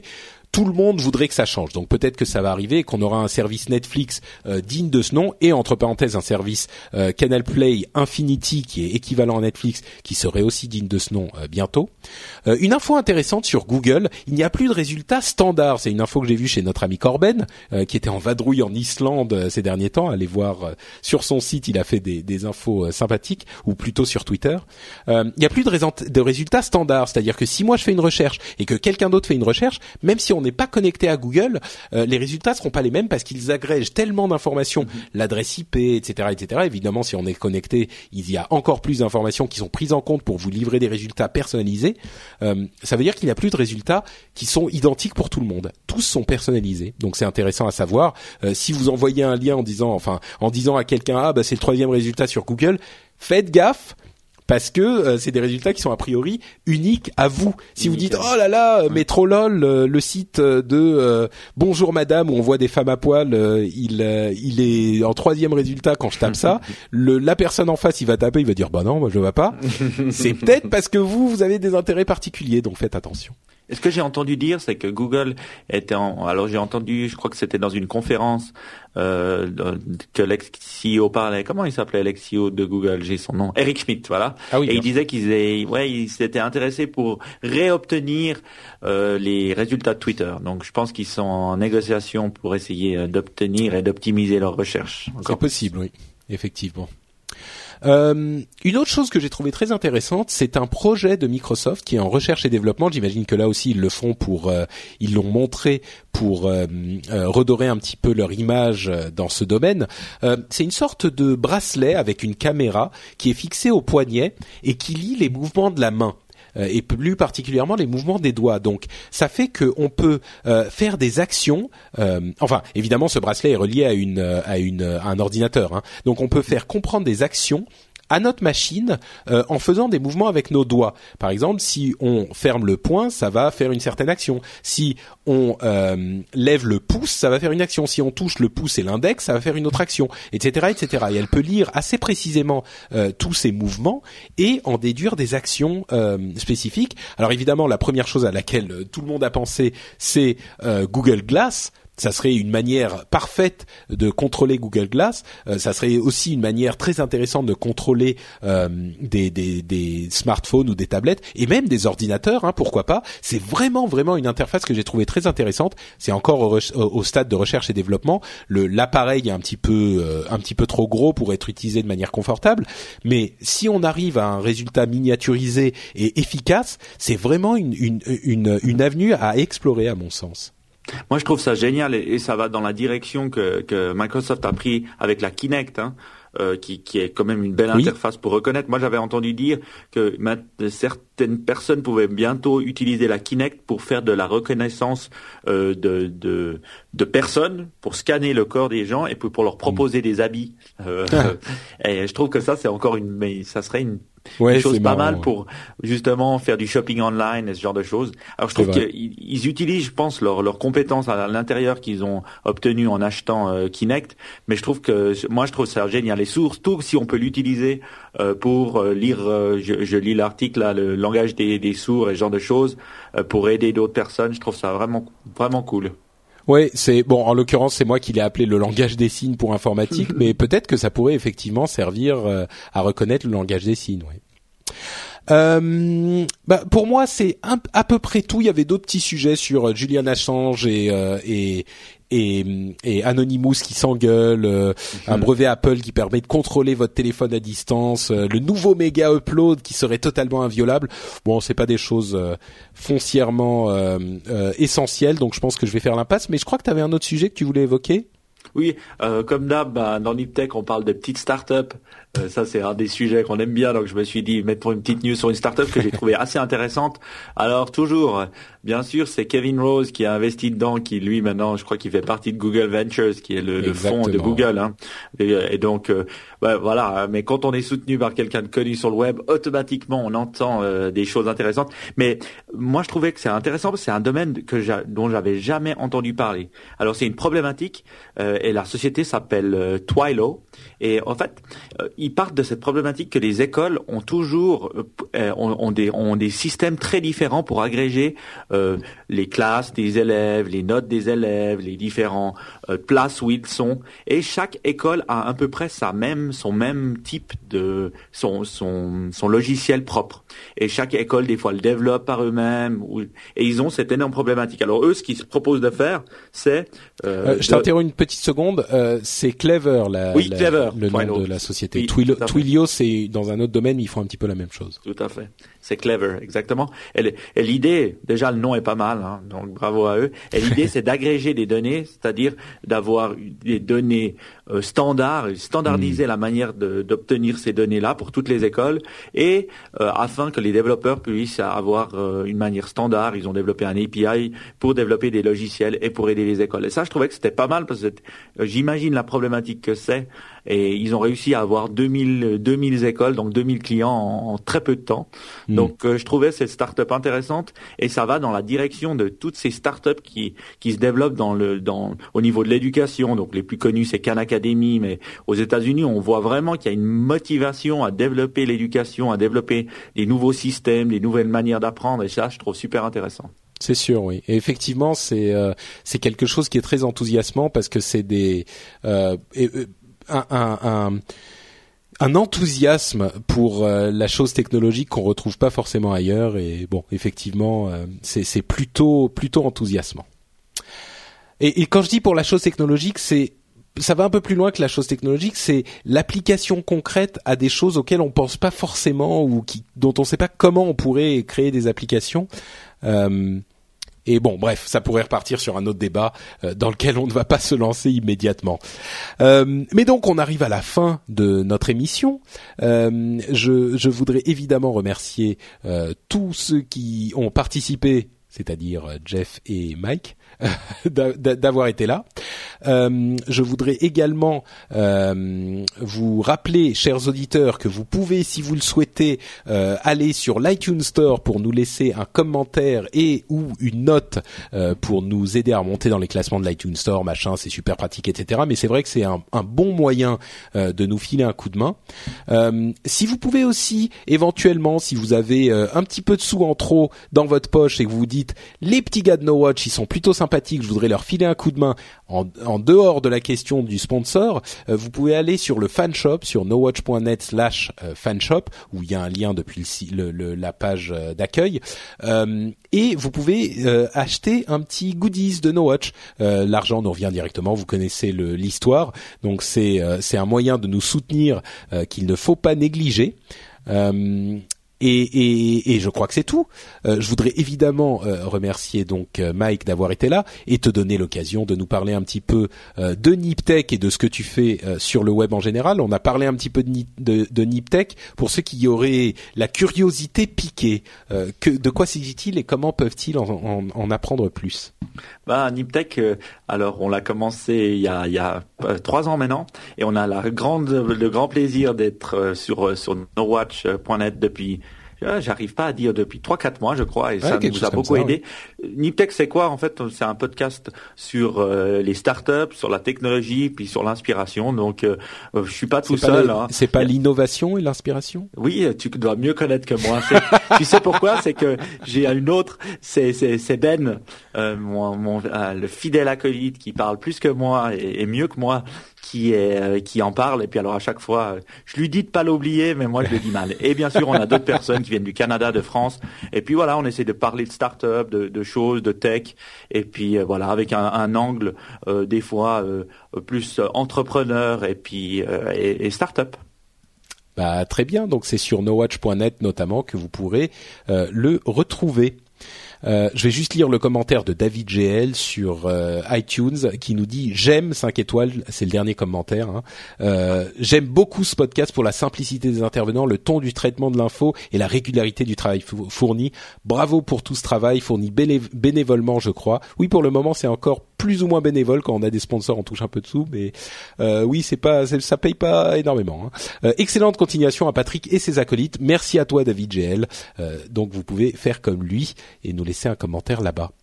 Euh, vous pouvez aussi aller sur nowatch.net pour euh, commenter sur cette émission, nous dire ce que vous avez pensé, nous dire ce qui n'a pas été, ce qui a été, ce qui vous a plu, discuter avec les autres auditeurs. Euh, vous pouvez aller sur nowatch.net pour découvrir d'autres émissions comme Niptech notamment, mais pas seulement. Il y en a plein d'autres qui sont sympathiques et que vous aimerez, nous en sommes certains, qu'elles soient audio ou vidéo. et puis nous, on vous donne rendez-vous donc dans deux semaines pour une nouvelle émission du Rendez-vous Tech. si vous écoutez cette émission avant le 23, eh ben venez ce soir sur nowatch.net le 23 à 19h euh, pour le live de, de l'annonce d'Apple. Euh, et puis sinon, bah, comme je le disais, on se retrouve dans deux semaines. D'ici là, j'espère que vous vous porterez très très bien et euh, je vous remercie encore d'écouter l'émission et je vous fais de grosses bises. Merci à tous et à très vite. Ciao ciao. Ciao.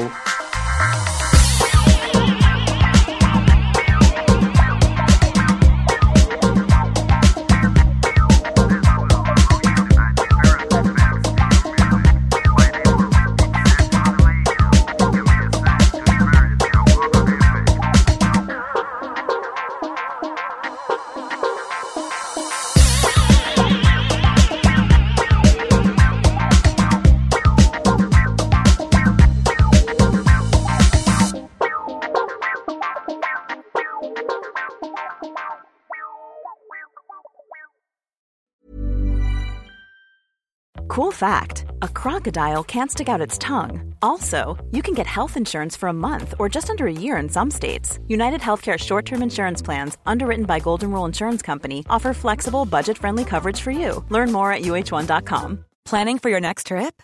Elevate your travel style with Quince. Quince has all the jet setting essentials you'll want for your next getaway, like European linen, premium luggage options, buttery soft Italian leather bags, and so much more and is all priced at 50 to 80% less than similar brands. Plus, Quince only works with factories that use safe and ethical manufacturing practices.